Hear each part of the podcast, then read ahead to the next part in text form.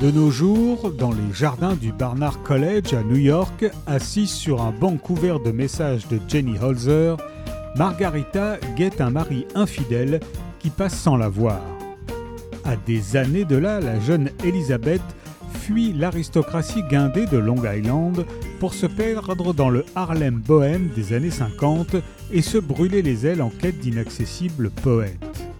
En 1948, Doris Dana tient entre les mains la dernière lettre de sa compagne Gabriella Mistral.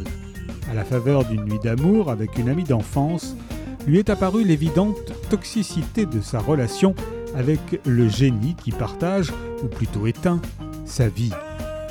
En une sorte de patchwork littéraire avec ses trames qui s'entrecroisent, Carla Genfelben font passé et présent, fiction et réalité, création et citation, pour faire converger toutes les voies vers une problématique indémodable, les éternels revers de la condition féminine. Des femmes de premier plan, mais dans l'ombre, dans l'attente d'une certaine réalisation de leur vie, révoltées mais constructives, compréhensives mais déterminées. Ce roman est traversé par les ombres tutélaires de Sylvia Plath, Virginia Woolf ou encore Francesca Woodman, rien que des femmes fortes, anéanties pour avoir trop attendu. La saison des femmes de Carla Gerfanden est parue chez Actes Sud.